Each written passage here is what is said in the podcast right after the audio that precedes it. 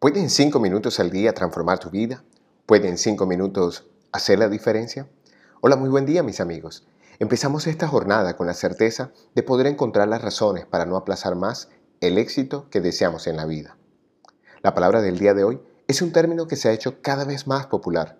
Si bien tenemos términos un poco más sencillos de comprender y de pronunciar, este cultismo encierra muchos secretos que esperamos develar en esta meditación.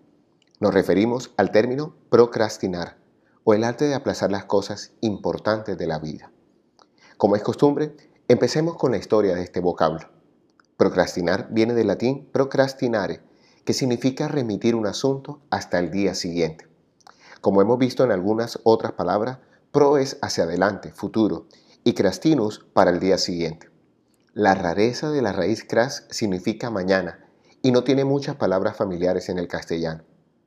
Procrastinar es en pocas palabras aplazar una obligación o un trabajo.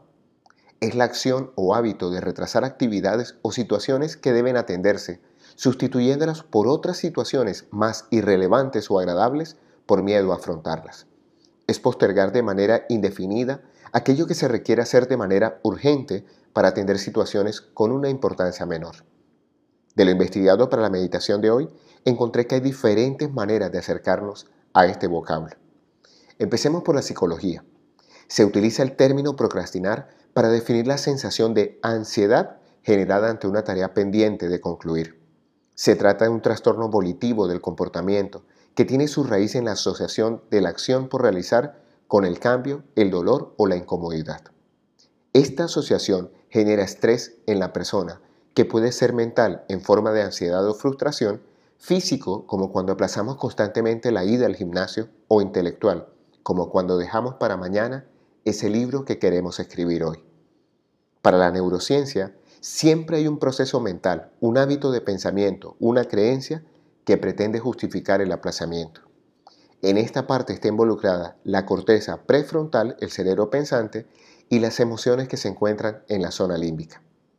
Pero para algunos antropólogos, este comportamiento está asociado al excesivo ritmo de trabajo que nos hemos impuesto en esta sociedad.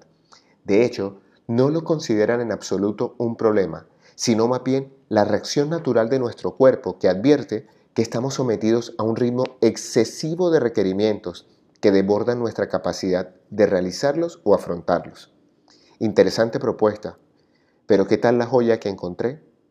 Un libro titulado El derecho a la pereza, en donde se pone de manifiesto este desbordamiento de la capacidad de concentración y acción del ser humano en la sociedad actual.